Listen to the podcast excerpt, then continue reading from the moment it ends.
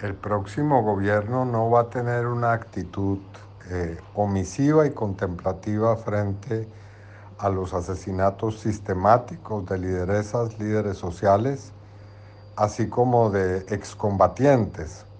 un fenómeno que atenta gravemente contra las comunidades en muchas partes del país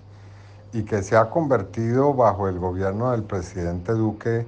lamentablemente en un hecho normal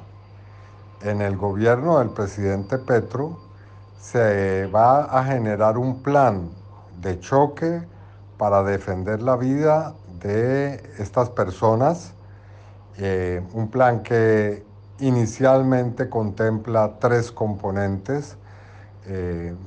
lograr que eh, todas las recomendaciones que han formulado organismos e instituciones nacionales e internacionales eh, de protección de derechos humanos se cumplan.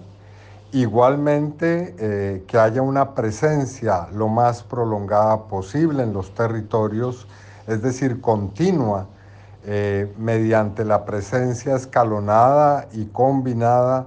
de organismos internacionales y nacionales para proteger la vida de las personas que están en riesgo, especialmente en aquellos municipios donde las cifras de asesinatos son más altas. Y en tercer lugar, eh, exigirle a la Fiscalía resultados, resultados eficaces, no solamente con relación a la investigación sobre autores materiales de estos crímenes, sino al desmantelamiento de organizaciones criminales que estén atentando contra la vida de quienes protegen a las comunidades y defienden la paz.